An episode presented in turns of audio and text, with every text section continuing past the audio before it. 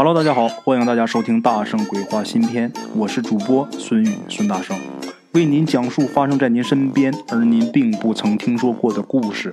每天晚上，《大圣鬼话》与您不见不散。鬼友们，大家好，大圣来了啊！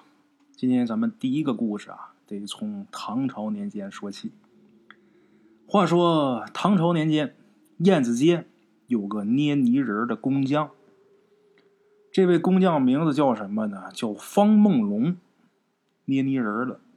哎，现在这个手艺啊，几乎就失传了。即使是不失传呐，有会的干的也少了。这东西啊，他不挣什么钱，而且干这个东西的人呐，得极其的有耐心啊。捏泥人咱们单说这方梦龙啊，已经是过了而立之年，但是尚未娶妻。方梦龙，他的隔壁呀住着这么一个叫麻三儿的小混混。平日里呢，这个麻三儿是好吃懒做，总喜欢干一些偷鸡摸狗的勾当。哎，这么一个人。话说这天晚上啊，麻三儿呢多喝了几壶酒，子夜时分恍恍惚惚的回家。进门以后，他刚想脱衣休息。突然间，耳听得隔壁传来娃娃的啼哭声。这个麻三儿啊，觉得很奇怪，这深更半夜的，哪儿来的娃娃呀？就这样，一夜无话。次日清晨，麻三儿啊，怎么想想不明白，就没忍住到隔壁去问方梦龙。到那之后就说呀：“方兄啊，昨夜子时。”你屋里边怎么有娃娃的啼哭声呢？方梦龙啊，摇摇头就说呀：“嗨，马兄啊，我一单身汉，哪来的娃娃呀？你这话要传出去，怕是官府要拿我问罪呀！哦，可不能乱说。”这个麻三听罢之后，点了点头，啊，但是心里边还是狐疑。麻三说呀：“。”啊兴许吧，兴许我昨天晚上喝醉了，我听错了。就这样，麻三就回去了。当天夜里边，麻三啊早早的就吹灭了油灯，然后把这耳朵呀紧贴墙面偷听，倒想听一听啊，这声音是不是打风梦龙他家屋里边传过来的。简短截说，子时一过，隔壁啊又传来这娃娃的啼哭声。这时候，麻三儿啊直接就冲出屋子，拼命的敲方梦龙的店门。啊，方兄，你再不开门，我可要上报官府了。方梦龙一听害怕了，匆匆开了门。这时候，果然呐，方梦龙怀里抱着一个刚出生的娃娃，这娃娃呀，白白胖胖啊。正挥舞着小手，哇哇大哭呢。麻三儿一瞅这孩子咋，就愣了。方梦龙呢，也是脸涨得通红啊，然后说：“呀，麻兄啊，请进门讲话吧。”麻三儿呢，满脸狐疑的进去了。怎么回事呢？这孩子打哪儿来的呢？原来呀，这方梦龙啊。他们家是三代单传到了他，他做梦都想有个娃娃呀，想有个孩子，只是啊家境贫寒呐，没有媒婆上门给他说亲，他一个捏泥娃娃的，哎，可是，在一个月以前呢，方梦龙呢从观音山挖到一块泥回来，这块泥呀跟普通的泥不一样，它是捏泥人的嘛。这泥是它的原材料啊，这块泥就特别的细腻。这块泥弄回来之后，当天晚上，方梦龙就做了一个梦，很奇怪的一个梦啊。梦里边就有这么一个刚出生的小娃娃呀，不停的管他叫爹。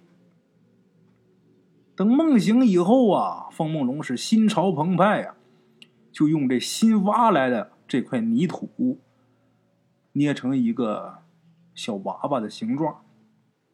这小娃娃就跟他梦里那娃娃是一样的。捏完之后，方梦龙是爱不释手啊，就搂着这个泥娃娃睡着了。话说子时过后啊，方梦龙突然间被一阵娃娃哭声给惊醒了，睁眼定睛一瞧，怀里的这泥娃娃竟然活了。这时候正光着屁股啊，趴在床沿上是嗷嗷待哺。方梦龙啊，自己掐了掐大腿呀，哎呦，真疼啊！原来这不是梦啊！他心想，这真是菩萨保佑啊！菩萨保佑啊！方梦龙是欣喜若狂啊，把这娃娃揽到怀里边，是亲了又亲呐，最后搂着这个孩子睡着了。可是。谁曾想，天亮以后，这娃娃呢，又变成泥人了。哎呦，方梦龙啊，不禁是痛哭流涕呀。可是，在隔夜子时，这泥人啊，却又变回活的娃娃了。这时候，方梦龙才恍然大悟，原来这泥娃娃他是半人半土，白天他是泥娃娃，半夜他又变回人形啊。哎呦，从此以后啊。方梦龙每天都盼着子时啊。虽然呢，这娃娃他是个半夜娃娃，但是方梦龙那也是疼爱万分呐。这娃娃是这么来的。这个麻三听完以后啊，惊的是瞠目结舌。他看这娃娃呀。跟普通的小孩啊是有不一样的地方。这孩子看着这么有灵气儿，而且身上白白嫩嫩，一点杂色没有。这皮肤啊，这一捏感觉像能出水似的。左看右看呢，麻三儿算是相信了。方梦龙这时候跟麻三儿说呀：“麻兄啊，你一定要替我保守这个秘密。”这时候麻三儿啊拍了拍胸脯子：“那是当然呐。”方兄喜得贵子，恭喜还来不及呢！一定一定替你保守此秘密。就这样，麻三儿呢就回他自己屋子里边去了啊，回他自己房间了。回去之后，这麻三儿他可就动起来歪脑筋了。他心想啊，既然那块神土捏完人之后能变成活人，这玩意儿我要弄到手，那得多好啊！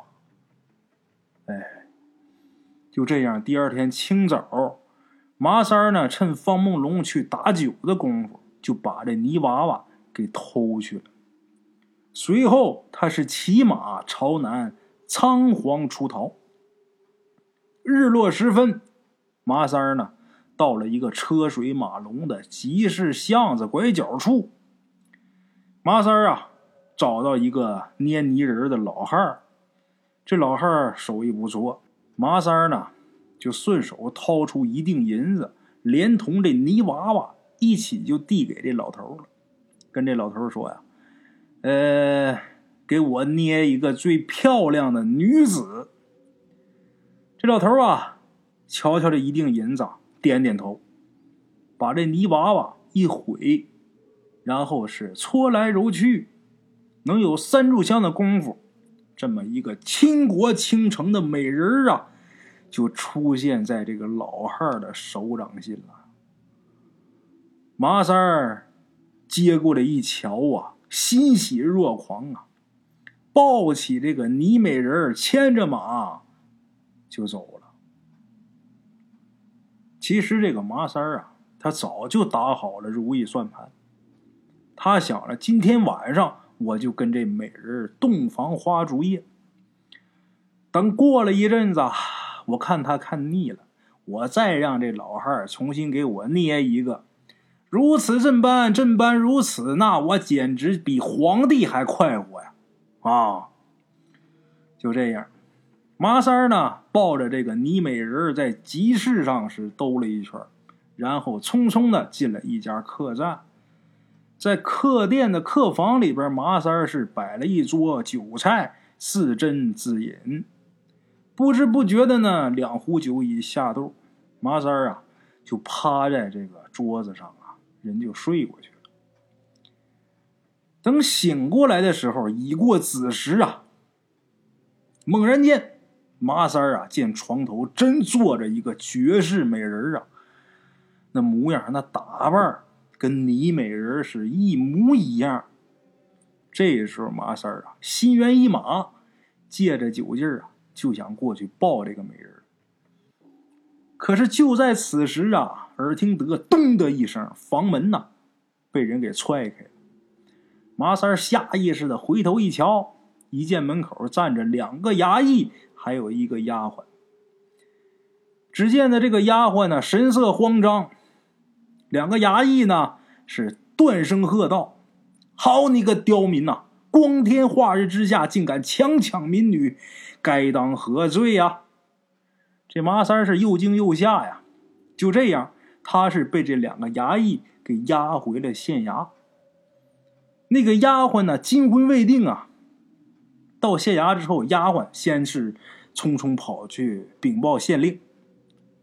这丫鬟说：“呀，老爷啊，奴婢看见一个女子长得很像小姐呀，那女子的手臂上也有玫瑰色的胎记，跟小姐是一模一样啊。”这丫鬟嘴里边指的这个小姐，就是这个县令大人的爱女。这县令呢，一听到这话呀，也是吓一跳。赶忙起身更衣，走入后堂。等到后堂，这时候，县令的夫人正搂着这女的痛哭流涕呢。只不过呀，这女子啊，目光呆滞，就好像是丢了魂魄似的。任凭这夫人怎么问话，这姑娘始终是就好像是听不见似的。哎呀，这个夫人呐！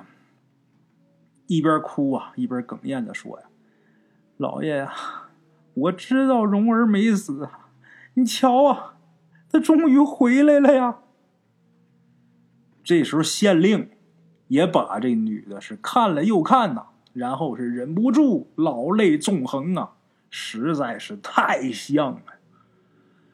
莫非这世上真有起死回生之术吗？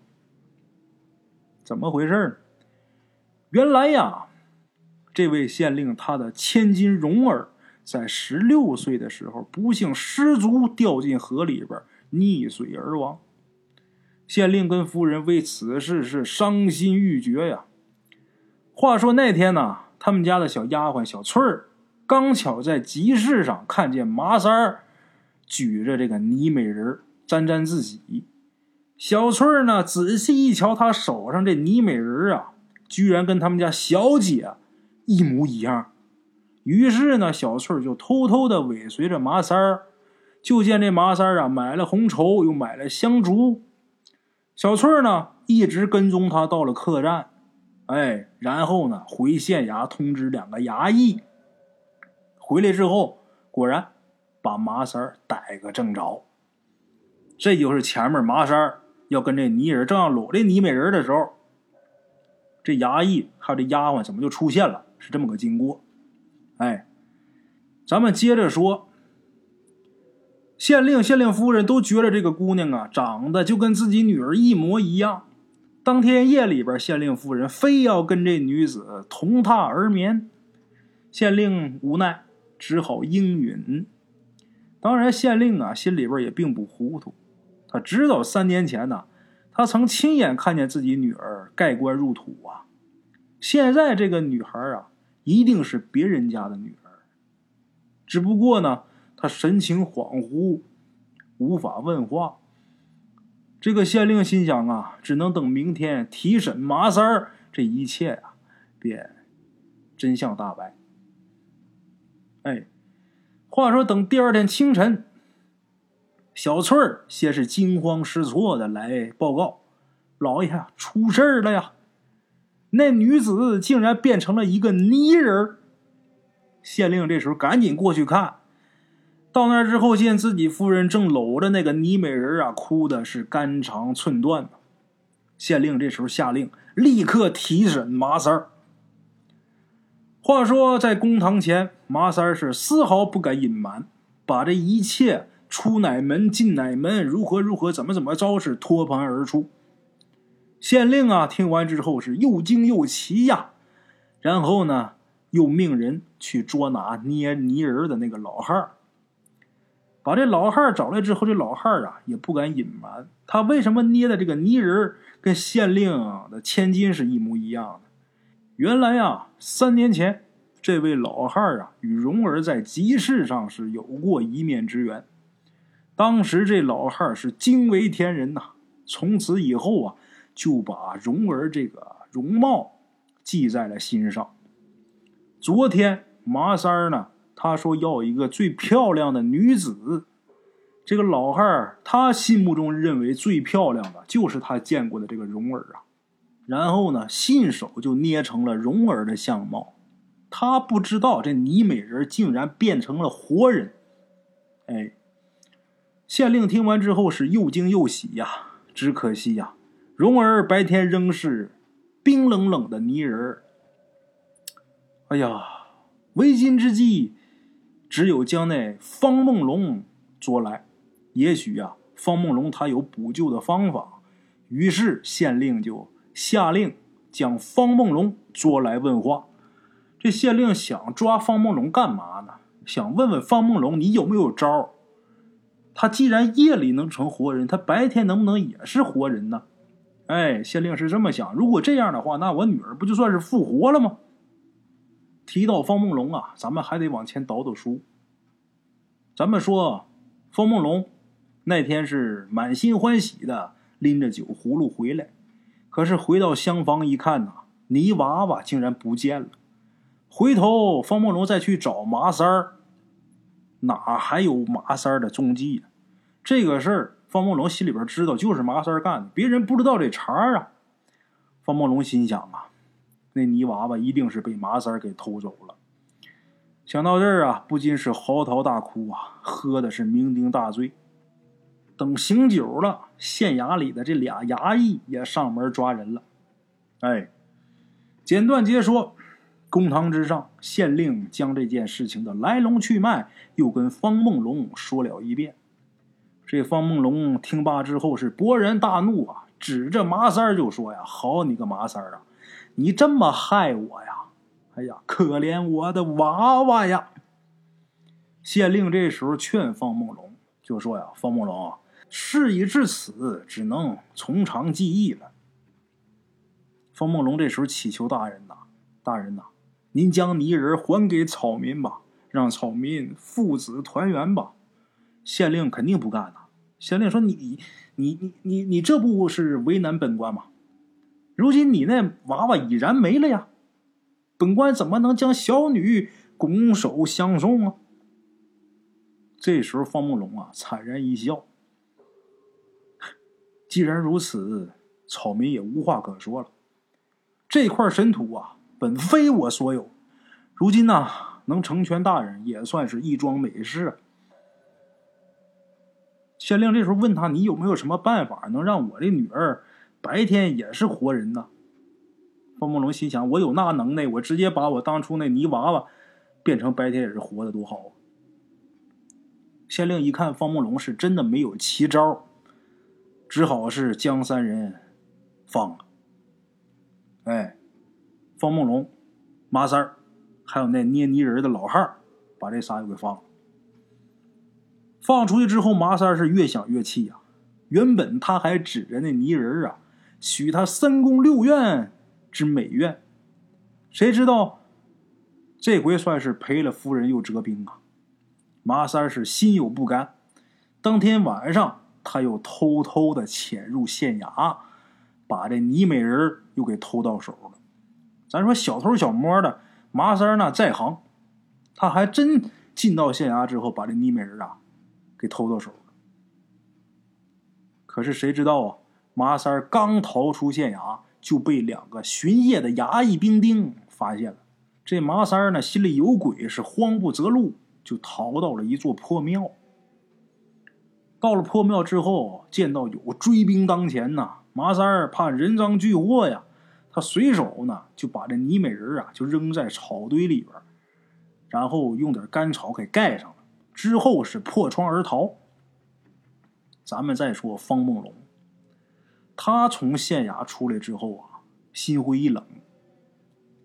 走进了一个酒馆，要了几壶酒，一直喝到半夜。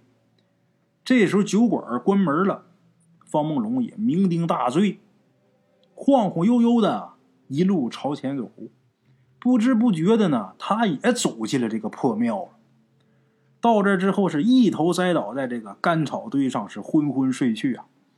可他哪知道啊，就在他进庙之前，麻三儿刚偷偷的把这泥美人藏在这个干草堆下呀。哎，话说四更时分，方梦龙是晕晕乎乎的从梦中惊醒。他睁眼睛一看呐，吓一大跳，自己身边竟然躺着一个半裸的陌生女子啊！怎么回事？原来子时一过，这倪美人她又变回人身呐。可是正在这时候，县令啊又领着众衙役是破门而入。见此情形啊，县令气得胡子都歪了啊！好你个方梦龙啊，居然敢调戏本县令之女呀！就这么的，方梦龙呢，还有这倪美人又被带回了县衙。这个时候呢，另外两个追麻三儿的那两个兵丁把麻三儿也给抓住了，也给捉拿归案了。方梦龙、麻三儿两个人又同时跪在公堂之上。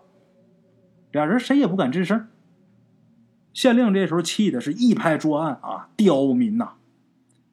指着麻三儿：“你强抢民女，该当何罪？”麻三儿这时候也不动声色啊，缓了缓，麻三儿说话了：“敢问大人呐，草民抢了哪家民女啊？”麻三儿这么一问呐，把县令给问住了。把县令给问不会了。这时候麻三儿啊，哈哈大笑。据草民所知，早在三年前，令千金就已亡故。那女子半泥半人，大人据为己有。您居然还诬陷小人强抢民女，您还责怪草民。麻三这么一说呀，县令居然无言以对。可是这时候啊，他们家这个有这么一个婢女呀，小翠儿，倚着门帘偷偷的朝县令打了一个手势。这时候县令啊，心领神会，匆匆的进了后堂。怎么回事呢？原来啊，夫人呐，听闻此事，心里边想好了万全之策。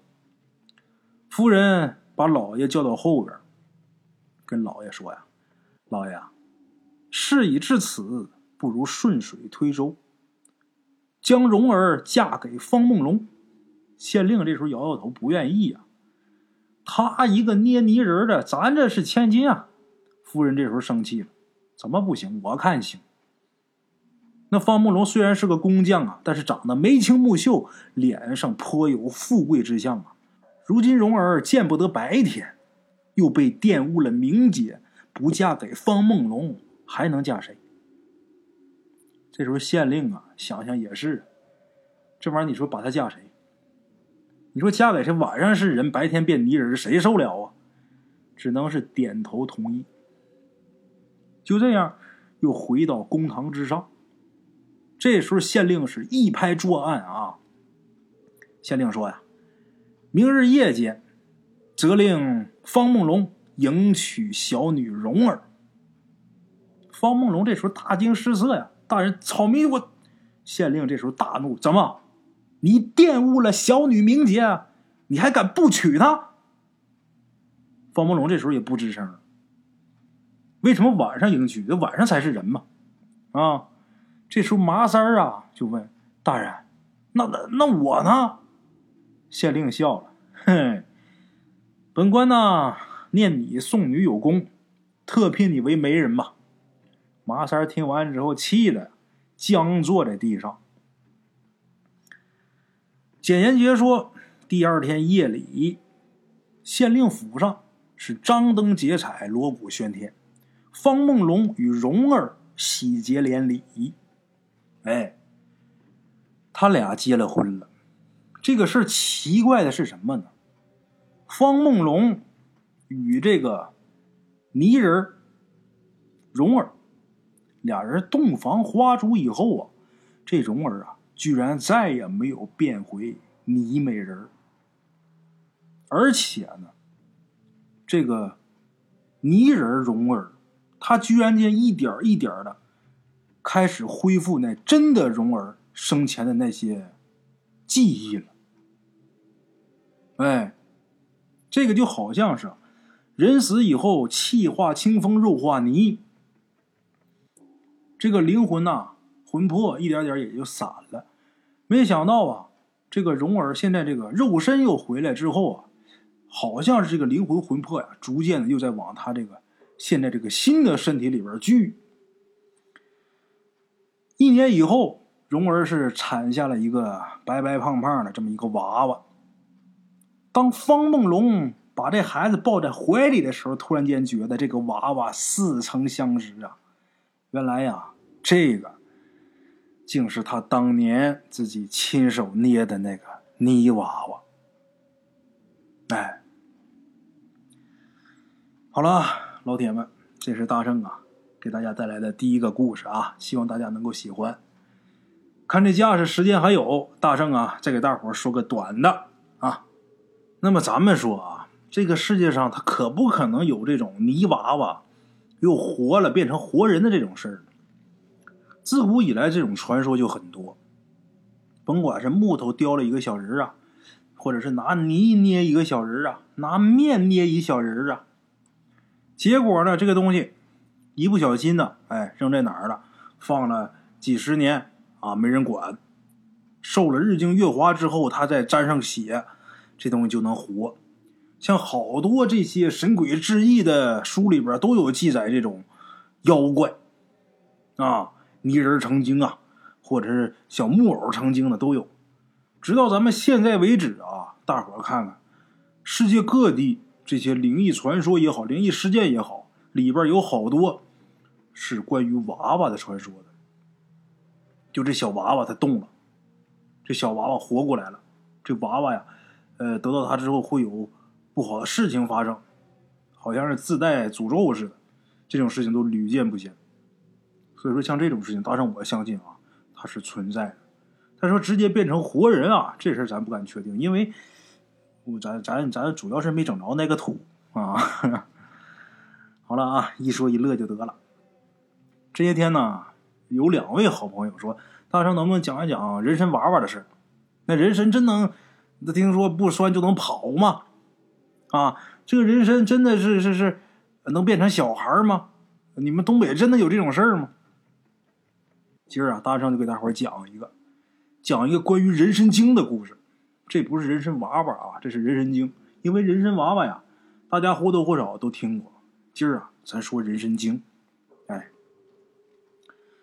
传说呀，在以前，在长白山下呀，有这么一个姓李的大户。这李家大户啊，每年到放山的季节呀，都会雇一些伙计，组织一队人马上山去采参。大伙儿有了解采参的人就知道，这叫参帮。哎，就这一帮人上山呐，去挖参去。这一帮里边有一个参把头，这是头剩下是伙计给干活的。挖到参之后，大伙分，人家把头分多少钱，东家分多少钱。你干活的分多少钱？干活的不但卖身给你钱，而且每天人你是挣工资的。这身，比方说按咱现在话来说，挖一颗老山参，这颗老山参值一百万，九十万是人家东家的，你们一人多少给你们分点喜儿钱，剩下你们拿工资。虽然说是你伙计挖出来，但这东西不是你，为什么？因为我雇你上山来挖的，挖着什么都是我的，挖着狗头金也是我的。为什么？一旦挖不着，我照样得付你们工钱。这东西挺合理。哎，话说李家呀，还有这么一个小猪官给他们家放猪的。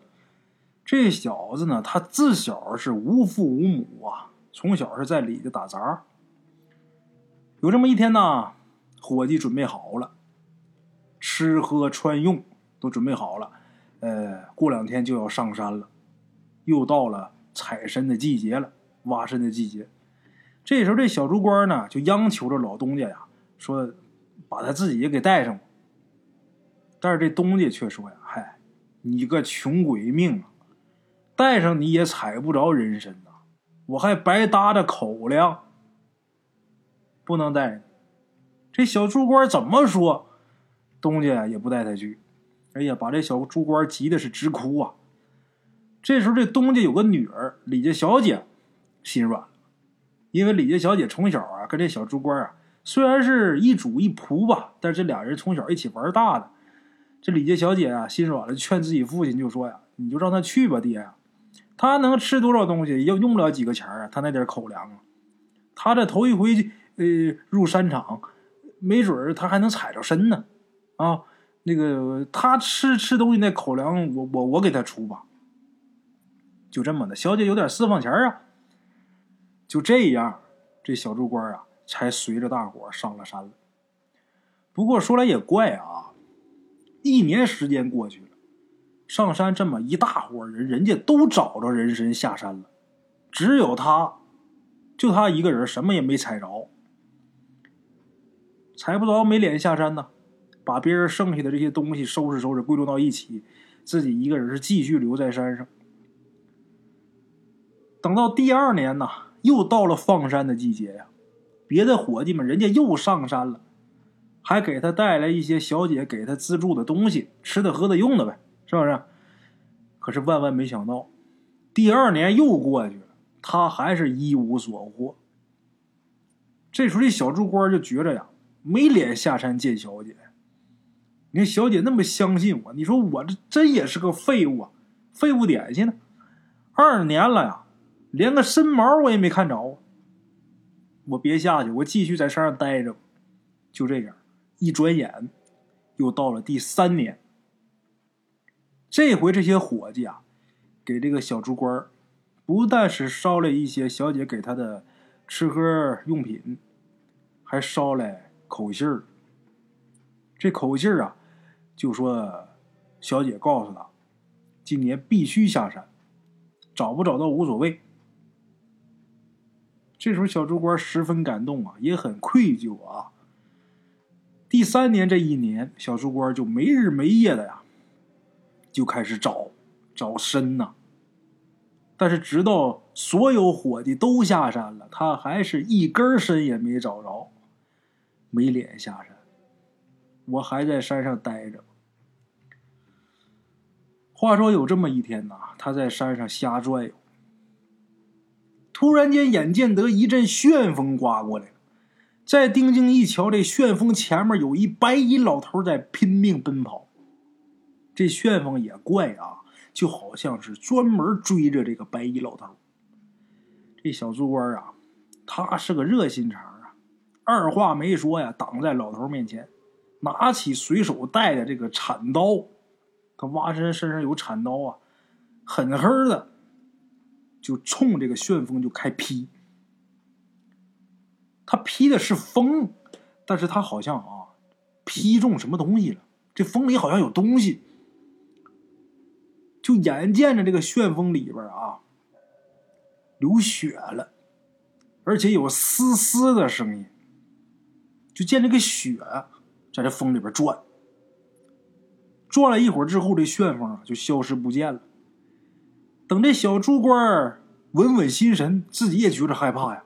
这怎么风里边还能给砸出血呢？稳了稳心神，回身一看，这白衣老头也不知道哪儿去了。小猪官这时候觉得奇怪。那天晚上啊，小猪官做了一个梦，在梦里呢，就梦见一个头发胡子啊都很白的这么一个老头。须发皆白，这老头笑眯眯的看着他，然后就问他呀：“你怎么一个人在这儿啊？啊，你想要什么呀？”这小猪官啊就说了：“呃，把自己一五一十情况啊都跟这老头说了。”老头这时候就笑了，就跟他说：“我呀，我是你白天救的那老头，其实我不是人，我是人参精。”那个旋风里边啊，是一条长蛇，一个成了气候的蛇精，他追了我可追了很久了。他把我吃了，那他可就行了。那天我是真跑不动了，幸好啊，被你给救下了，要不然他一口把我吞下去，我就完了。哎，你看啊，你来这是采参，我这儿呢有一大一小俩人参，你呀挑一个。这小猪官啊，犹豫都没犹豫，就拿了那个小的。这老头这时候摸摸自己胡子，笑了：“ 你真的就选这小的呀？”小猪官这时候想了想，就说：“呀，嗨，帮您呐是出于本分？您现在送我这么贵重的大货呀，我承受不起呀。”老头这时候笑了笑，就消失了。等第二天，小猪官醒来。他发现啊，离自己不远处真有那么一颗二品叶的参。这参它分几品叶啊，代表着这参的年头啊。二品叶小参不大，哎，就这么的，小猪官啊，就把这参呐给挖出来，然后呢包好，真的就下山了。他这参不是说直接摆那啊，是在地底下的，他先挖出来，下山了。他下山那天呢，正好李家来一个收参的老客，正在这收参呢。老东家看到小猪官回来了，就问他：“给你资助了这么多年，这个连粮在用的，是不是都打水漂了呀？啊？说你这穷鬼，你没这个命，你还非要去，他妈白瞎我口粮。”小猪官啊，这时候很羞愧难当啊。这时候就想起来了，自己也不是一无所获呀，我我也弄了一个二品叶，也算是整着了。就这么的，把这二二品叶的参呐，就递给这老东家。老东家一瞅，这么小一颗是吧？看都没看，直接把这参就扔小猪官身上了。啊，哎呀我的妈！你这么贵的参呢，我我可不敢要。太小了，二品叶太小，没瞧上。小猪官这时候觉得也是无地自容啊。可是这时候收参的这老客看着这二品叶的小参，眼睛就给放光了，赶紧就跑过来啊！拿起这小参呐，越看心越惊啊！我的妈呀！然后请这老东家赶紧拿一个大水缸来，搬了一个空水缸，蒯了一瓢水进去，然后呢，收参的这个参客。就把这颗小参放到这个水缸里边，然后就听这个水缸里边轰隆轰隆轰隆响，闷响，感觉那声音像山摇地动似的那声音。然后就看这颗参啊，在这个水缸里边是上下翻滚，水缸里的水呀就开始往上涨。那么大个水缸，它本来就蒯了一瓢水，结果没一会儿功夫啊，这水就从水缸上面漫出来了。这老客赶紧把这颗参从水里边捞出来，啊，然后很激动的说呀：“这是宝贝呀，宝贝呀！”哎呦，当时在场所有人都懵啊，这怎么回事啊？这时候这个参客就给他解释，就说呀：“这是传说中的龙参呐，无价之宝啊！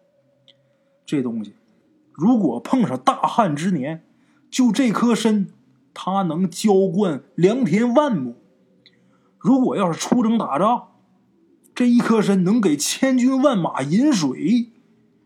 哎呦，这李家东家一听完之后啊，直咂巴嘴儿啊。再一想起来刚才对人家小猪官那样，顿时也觉着老脸通红。哎呀，恨不得找个地方钻进去。就这样，这东西无价之宝。收身呢，他也收不起，人家也不能收这东西啊，理应归国家、归皇上所有。哎，不久之后呢，这老申客带着小猪官进京，把这颗龙参献给了皇上。当时是龙颜大悦，皇上大喜呀，直接就封这小猪官五品逍遥员外郎。哎。这老申客也当了都统。这个小猪官啊，他当了官之后，五品逍遥员外郎。当了官之后，皇上给封赏了，这算是行了。平地一声雷是陡然而富，这辈子算是翻身农奴把歌唱了。他是其实早就喜欢上这李家小姐了，哎，所以他刚回到李家，他就跟李家小姐啊提亲了。那李家这老爷子那乐意的不得了啊，啊，把自己女儿就嫁给他了，俩人结婚了。这老东家以前是怎么看这小猪官啊？怎么像个穷鬼？怎么像个穷相？怎么看怎么不顺眼。现在呀，越瞅越爱瞅，越看越爱看，啊！好了啊，各位老铁们，一个不够给大伙讲两个啊！今儿这俩故事就给大伙说到这儿了。大家喜欢的话，别忘了打赏转发啊！大圣啊，就给大伙说到这儿，明天同一时间，大圣鬼话不见不散啊！茶楼，人影错落。用声音细说神鬼妖狐，用音频启迪人生。欢迎收听《大圣鬼话》。Hello，大家好，我是主播孙宇。现在吃完了饭，然后就回到自己的课室上啊。百度搜索“大圣鬼话”，跟孙宇、孙大圣一起探索另一个世界。那天山女子独守空城，也只是感谢鬼友们，感谢鬼友们，感谢鬼友们一路陪伴。大圣鬼话，见字如面。欲知后事如何，且听我下回分说。